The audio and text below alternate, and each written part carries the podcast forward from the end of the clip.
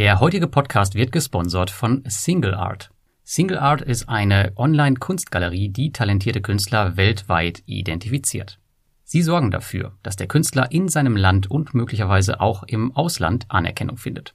Auf diese Weise können Sie auf der anderen Seite Kunstliebhaber auf die Auswahl der Kunstwerke durch Single Art verlassen, was die unterschiedlichsten Techniken und Stilrichtungen beinhaltet. Die große Vielfalt, die mit dieser Auswahl verbunden ist, ermöglicht es jedem Kunden, ob Kenner oder nicht, selbstbewusst Kunstwerke zu erwerben, die ihn persönlich ansprechen. Dank des Teams von Single Art finden die Menschen nur einzigartige Kunstwerke von lebenden Künstlern, die in die ganze Welt verschickt werden. Single Art ist dabei international aufgestellt und hat Kunstberater, die ganze 26 Sprachen sprechen. Sie helfen Kunstliebhabern bei der Auswahl von Künstlern und Kunstwerken. Für weitere Informationen findest du den Link zu Single Art in den Show Notes. Und nun viel Spaß beim Podcast.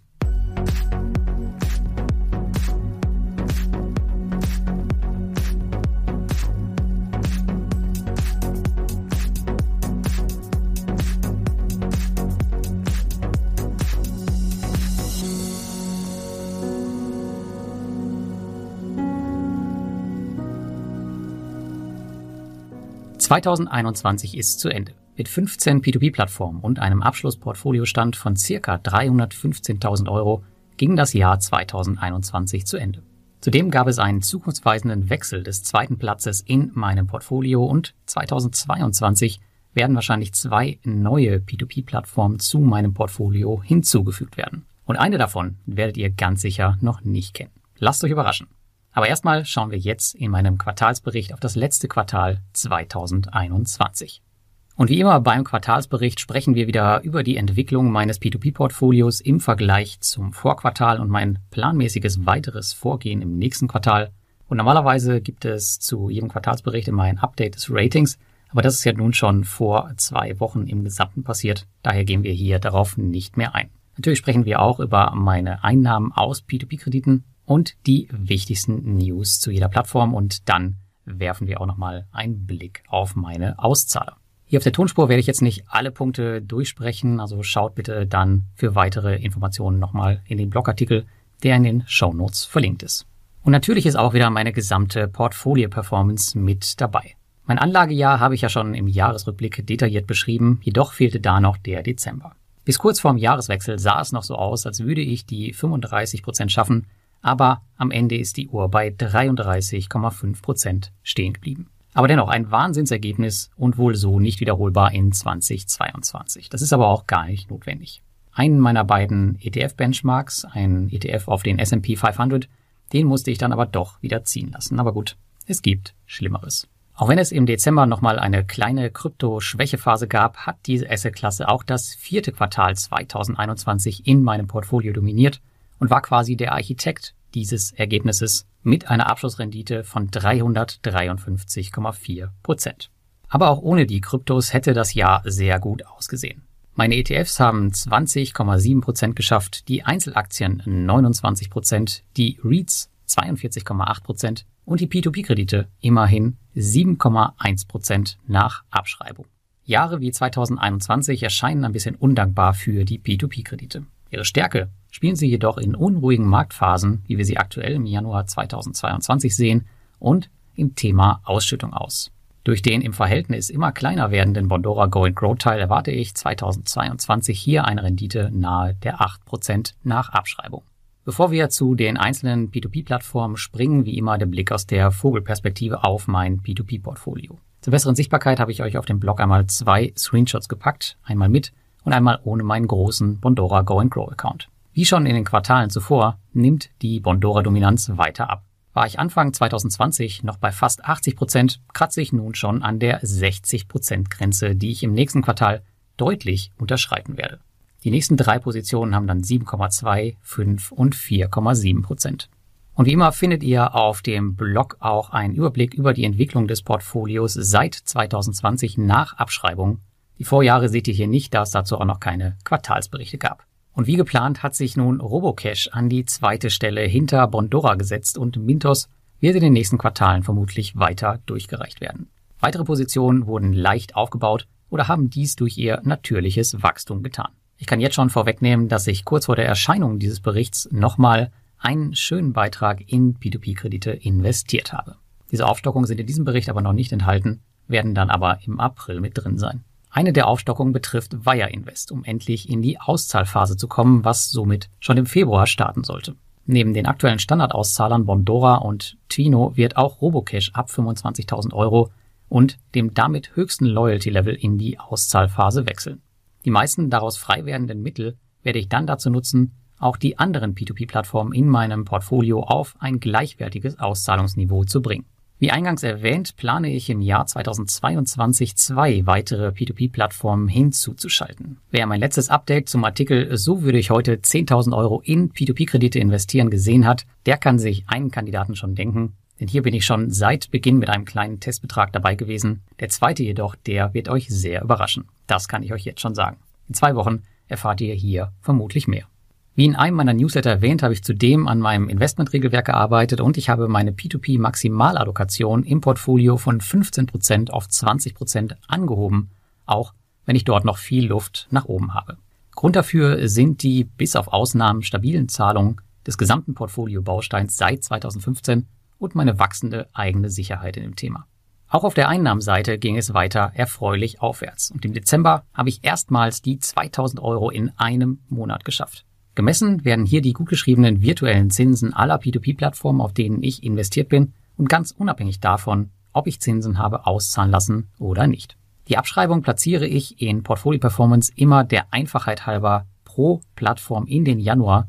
Daher fallen die Beträge hier meist deutlich niedriger aus oder können sogar ins Negative laufen. Der Cashflow aus P2P-Krediten wird auch im Jahr 2022 wieder ein elementarer Bestandteil meiner ausschüttenden Anlagestrategie sein und ich erwarte eine weitere deutliche Steigerung bis zum Jahresende. Aktuell übertreffen übrigens die Zinsen aus P2P-Krediten nach Steuern meine persönlichen Fixkosten, die momentan um die 1600 Euro liegen. Ich könnte also bei Bedarf tatsächlich von den Zinsen leben, was ein definitiv wichtiger Meilenstein für mich in dieser Anlageklasse ist. Und damit kommen wir nun zu den aktiven P2P-Plattformen in meinem Portfolio und die, die es auch im nächsten Quartal definitiv bleiben werden. Anfangen tun wir mit der größten Position und arbeiten uns dann immer weiter runter. Bondora ist nach wie vor die größte Position in meinem P2P-Portfolio und mein Geld auf Bondora ist verteilt auf unterschiedliche Go-and-Grow-Konten für verschiedene Zwecke. Dieser Abschnitt hier, der bezieht sich lediglich auf meinen 191.000 Euro Account. Der Gesamtbetrag, den ich bei Bondora liegen habe, der liegt aber momentan bei über 200.000 Euro. Und im letzten Quartal ist viel passiert bei Bondora. Im Oktober hat man wieder angefangen, in Spanien Kredite zu vergeben. Man hat die Marke von einer halben Milliarde Euro bei Kreditvergaben durchbrochen. Und auch das Bondora Go and Grow Limit wurde auf 1000 Euro angehoben. Mit knapp über 20 Millionen Euro an Kreditvergaben pro Monat ist man zudem fast wieder auf dem Vor-Corona-Niveau. Ja, sicherlich die wichtigste Information daraus ist die ärgerliche 400 Euro Grenze, die weg ist 1000 Euro sind für viele erfahrene Investoren immer noch viel zu wenig, aber es ist immerhin ein erster Schritt. Mit einher mit der Anhebung geht auch die Erhöhung des Kreditvolumens. Leider haben wir aber noch nicht den angekündigten neuen Kreditmarkt oder das neue Produkt gesehen. Wie immer lässt Bondora sich hier nicht in die Karten schauen und wir müssen weiter abwarten. Mein Portfolio läuft nach wie vor planmäßig und neben meinem großen Bondora-Account hat sich ein zweiterer, kleinerer gebildet.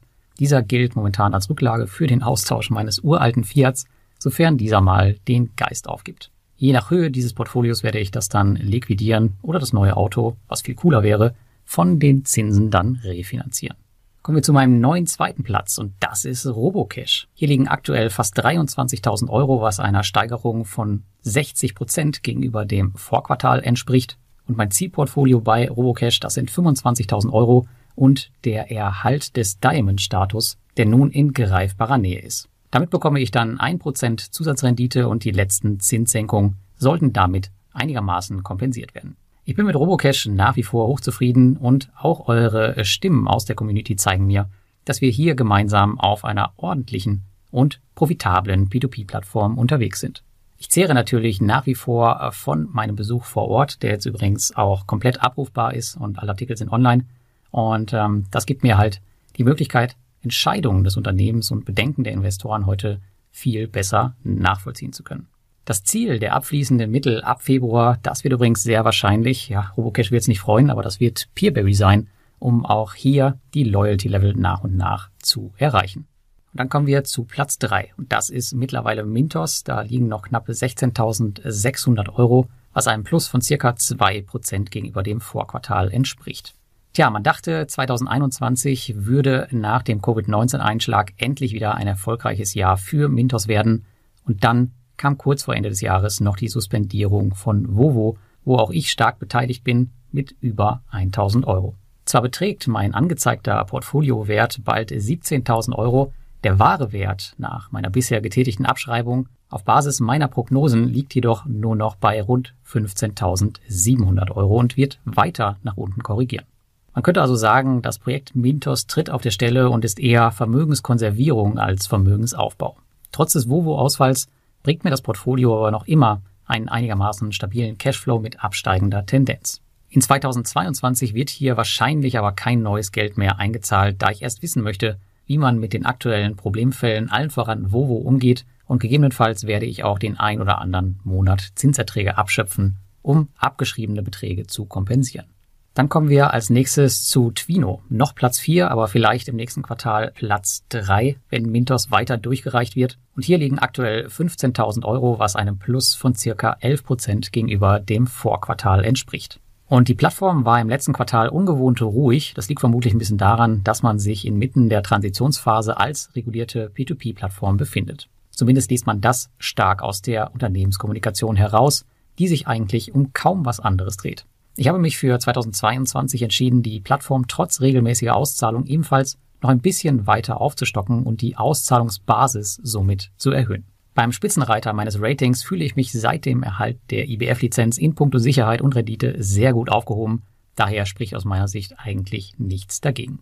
Kommen wir zu Platz 5 und das ist Estate Guru mit knapp 12.500 Euro auf der hohen Kante und einem Plus von circa 8,7 Prozent gegenüber dem Vorquartal. Und bei Estate hat sich im letzten Quartal richtig was getan. Vor allem die neue Zinsspanne kam für viele Investoren wohl überraschend. Wird die Plattform aber langfristig unabhängiger von externen Finanzierungen machen. Mit nun weit mehr als 100.000 Investoren war das wohl ein von langer Hand geplanter Schritt. Ich bin seit Jahren hochzufrieden mit der Plattform und werde das Portfolio daher hier weiter Stück für Stück aufbauen. Eine Auszahlphase wie bei den anderen Plattformen ist hier erstmal nicht geplant. Dann haben wir auf Platz 6 Wire Invest mit ca. 9.600 Euro und einem Plus von 5,9 Prozent gegenüber dem Vorquartal. Ja, und mittlerweile hat man sich ja daran gewöhnt, bei Wire Invest dreht sich das Rad der Zeit immer etwas langsamer. Aber pünktlich nach Weihnachten gab es dann stillschweigend doch noch den lang ersehnten Geschäftsbericht für das Jahr 2020, der erwartungsgemäß negativ war. Da der Halbjahresbericht 2021 aber schon wieder ganz gut aussah, auch wenn er natürlich unauditiert ist, würde ich dem hier nicht allzu viel Gewicht beimessen. Eigentlich wollte ich Ende des Q4 2021 hier fünfstellig sein, aber das verzögert sich noch um ein weiteres Quartal aufgrund geänderter Investmentprioritäten. Weiterhin in Planung für das Q1 2022 ist der Beginn regelmäßiger Auszahlung von der P2P-Plattform. Dann kommen wir zu unserem Platz 7 und das ist Peerberry. Die haben ordentlich zugelegt mit 6% gegenüber dem Vorquartal auf jetzt 5.900 Euro. Ja, die Plattform ist im letzten Quartal des Jahres 2021 weiter organisch gewachsen 2022 wird jedoch ein erweiterter Fokus auf der Plattform liegen, da es viele ja, spannende Entwicklungen auf der Plattform gibt.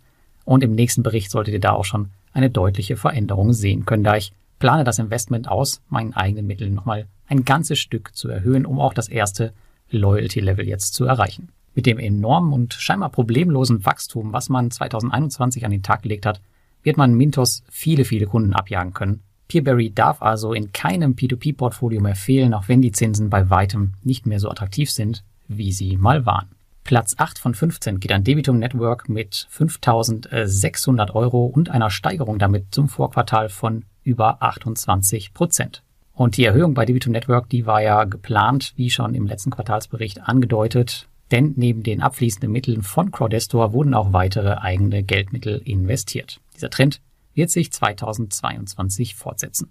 Debitum Network wurde anfangs ja oft wegen der vermeintlich niedrigen Rendite belächelt, aber fast 10% ohne jegliche Probleme können sich im Gegensatz zum Mintos-Desaster mittlerweile mehr als sehen lassen. Ihr müsst euch halt am Ende immer fragen, was hat man lieber im Portfolio? Eine P2P-Plattform mit einer von Beginn an mittelmäßigen Rendite, die aber scheinbar eine extrem gute Due Diligence macht, oder eine wo einem regelmäßig in Anführungsstrichen solide Kreditgeber um die Ohren fliegen? Ich denke, die Antwort sollte hier eindeutig sein. Schauen wir auf den neunten Platz und das ist Evo Estate mit circa 4.300 Euro und einer Steigerung von 7% gegenüber dem Vorquartal. Und das letzte Quartal war für Evo Estate relativ ruhig, wie immer eigentlich. Es geht ziemlich wenig Kommunikation in Richtung der Investoren. Dafür sind die Quartalsupdates immer sehr umfangreich und enthalten das Wichtigste. Über 660 Projekte hat man mittlerweile durch den Marktplatz finanziert, was schon enorm ist.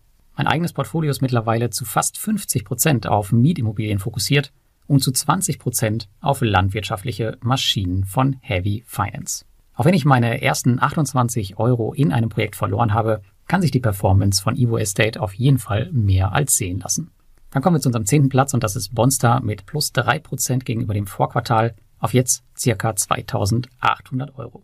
Und das Portfolio bei Bonster, das gedeiht mit einer aktuell unüblich hohen Rendite verglichen zu anderen Marktplätzen. Auch am Interface und an den Strategien wird momentan gearbeitet und ich denke, wir können 2022 einiges von Bonster erwarten. Ich beobachte die Plattform weiter und werde gegebenenfalls in diesem Jahr auch nochmal ein wenig aufstocken, solange ich mich halt nicht um einzelne Autoinvests auf Kreditgeber kümmern muss. Platz 11 geht an Income mit plus 25 Prozent auf jetzt 2800 Euro. Und diese Plattform gefällt mir richtig gut. Nicht nur läuft das Investment weiterhin absolut ohne Probleme, es gab auch deutlichen Nachschub beim Thema Kreditgeber. Das bisherige deutliche Manko der P2P-Plattform. Fünf Kreditgeber hat man nun insgesamt und ein sechster ist bereits angekündigt und steht auf der Website. Für alle Mintos-Flüchtlinge wird Income damit mehr und mehr zu einer ernstzunehmenden Alternative, was mich natürlich persönlich freut, denn wir stehen am Ende sicherer da, da wir hier auf eine höhere Stufe gehoben werden bei Income als bei konventionellen P2P-Marktplätzen. Mein Investment werde ich daher hier weiter erhöhen. Kommen wir dann zu Monsera, unserem Platz 12. Hier ging es circa 2% nach oben auf einen Portfoliostand von circa 2500 Euro. Und wie gewohnt war es um die Plattform total ruhig, aber man lieferte wie immer ab, auch wenn viele Investoren von der Plattform enttäuscht sind. Grund dafür ist natürlich das Zinsniveau, was mittlerweile deutlich gesunken ist. Meine aktuell eingestellte Untergrenze im Autoinvest sind 8%, die noch in Anführungsstrichen problemlos durchgehen. Und das reicht mir persönlich für eine Plattform, dessen Kreditgeber einen so immensen Track Record und entsprechende Ergebnisse hat. Ich werde daher meinen aktuellen Investmentbetrag in diesem Monat verdoppeln.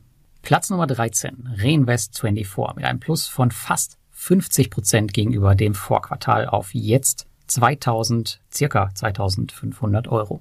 Also im Quartal 4 wurde Reinvest24 weiter ausgebaut. Der letzte Immobilienkredit wurde zurückgezahlt und ich war kurzfristig vollständig wie geplant in Mietimmobilien investiert. Diese haben jedoch einen extrem langen Anlauf, daher habe ich zuletzt einen der neuen Geschäftskredite mitgenommen, damit herumliegendes Geld nicht das Portfolio weiter schädigt. Alles in allem bin ich mit Reinvest24 super zufrieden und ich habe über die Jahre auch viel Vertrauen gewonnen. Man merkt auf der Plattform, dass richtig was passiert und die letzten Entwicklungen versprechen ein gutes Jahr 2022. Kommen wir zu meinem vorletzten Platz und das ist Neo Finance mit einem Plus von 4% gegenüber dem Vorquartal auf jetzt 2400 Euro. Neo Finance läuft weiterhin vollkommen auf Autopilot und das ist auch so gewollt. Ich nutze sicherlich nicht alle möglichen Techniken wie das neue Finomark, um das meiste aus meinem Portfolio rauszuholen, sondern ich investiere mittlerweile nur noch in die vollständig abgesicherten A-Plus-Kredite, um einfach Planbarkeit zu haben. Schaffe ich es hier langfristig eine stabile Rendite auf Bondora Go and Grow Niveau oder höher zu etablieren, werde ich Neofiant sicherlich weiter aufstocken. Aktuell sind mir aber andere Plattformen wichtiger. Der letzte Platz ist äh, Swapper, dennoch kräftig gewachsen mit äh, 12% gegenüber dem Vorquartal auf jetzt knapp 2200 Euro. Und die Plattform war wie immer langweilig. Zwar hat mein Portfolio im letzten Quartal diese 2000 Euro überschritten, aber wie gewohnt liegen oft circa 25% meines Geldes uninvestiert herum. Zudem wurde im September 2021 der Geschäftsbericht für 2020 angekündigt. Dieser ist jedoch noch immer nicht auf der Website verfügbar. Große Überraschung.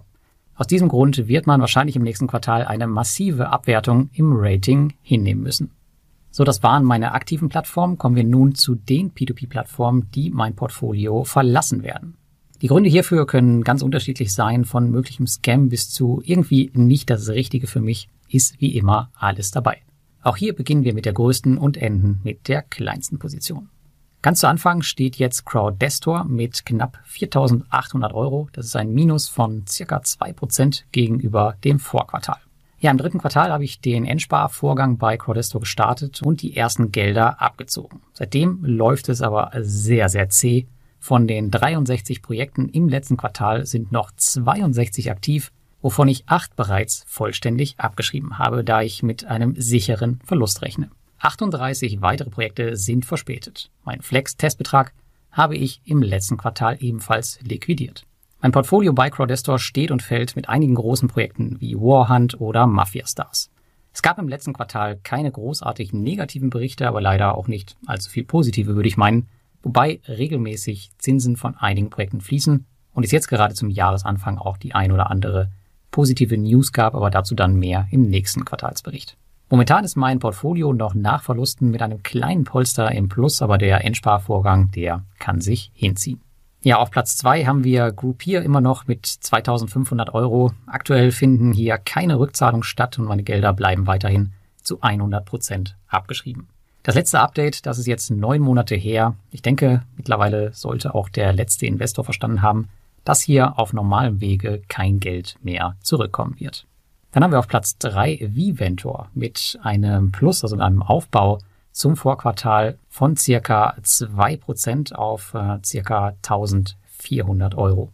Die Rückzahlung läuft super schleppend. Ein Großteil meiner Kredite, der sitzt halt bei Atlantis fest. Die Anteile von Twinero und Presto, die stehen nun unter dem Punkt Written Off und können damit steuerlich geltend gemacht werden.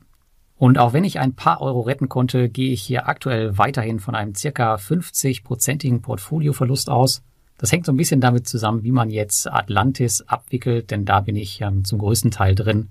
Ja, schauen wir mal, kann man nicht viel machen. Zudem ist man seit dem letzten Quartal durch die hohe Maintenance-Gebühr quasi gezwungen, monatlich selbst kleinste Rückflüsse abzuziehen, was zu weiteren Verlusten führen wird. Dann haben wir auf Platz 4 Bulky State mit noch knapp über 1000 Euro und einem Minus von 12,8 Prozent gegenüber dem Vorquartal. Der Endsparvorgang, der läuft hier tatsächlich als einzige Plattform, kann man sagen, wirklich planmäßig und äh, ohne jegliche größere Probleme. Es gibt ein paar Projekte, ähm, die werden sich verspäten, vielleicht sogar in die Recovery gehen, weiß ich noch nicht. Aber im letzten Quartal kam wieder ein großer Batzen zurück und die Projektliste, die leert sich langsam, aber sicher. Da ich Bulky State schon lange erfolgreich entspare, gibt es hier keine weitere Einschätzung von mir. Dann haben wir Do Finance. Auch die haben sich wieder um plus zwei Prozent aufgebaut im letzten Quartal auf jetzt 412 Euro. Das liegt, wie beim letzten Mal schon erwähnt, daran, dass meine letzten laufenden Autoinvests erst im Juli 2022 fällig werden. Bis dahin wird sich das Portfolio wohl oder übel wieder aufbauen. Jedoch konnte ich bereits das meiste Geld abziehen. Ja, die Plattform war nach wie vor ein Fehlschlag. Ich gehe aber mittlerweile von einem guten Ende aus, da viele meiner Kredite aus Indonesien kommen. Ich glaube, in Polen haben sie ein bisschen mehr zu kämpfen. Aber ja, für meine Autoinvest sollte das meiste, denke ich, gut enden. Wollen wir mal schauen. Dann haben wir noch die irische Plattform Flender. Hier sind noch knapp 100 Euro auf dem Konto und das ist ein Minus von 46 Prozent gegenüber dem Vorquartal. Also hier ist richtig was passiert und der Wert meines Accounts, der hat sich knapp halbiert. Nicht nur kam ein Minibetrag aus einem Verlust zurück, auch weitere Projekte konnten zurückgezahlt werden. Ich habe nun bei Flender noch sechs Projekte laufen, von denen vier im Zeitplan und zwei als verspätet gelten. Alle Rückflüsse von Flender, die gehen weiterhin an Debitum Network. So, und den großen Witz, den habe ich mir bis zum Schluss aufgehoben. Und das ist Fast Invest. Hier gab es zwar ein Minus von 68 Prozent gegenüber dem Vorquartal, aber die Restauszahlung, die wird vermutlich nicht mehr erfolgen und die Plattform wird daher hier im Quartalsbericht zum letzten Mal erscheinen. Ja, ich bin fleißig dabei, jeden Monat weitere Rückzahlungen zu beauftragen, aber hier kommt einfach nichts mehr. Die Plattform hat sich zudem was Tolles einfallen lassen, Sie haben nun ein Feld Pending Payment from Loan Originator eingebaut und damit die Verantwortung der Auszahlung einfach mal von sich gewiesen.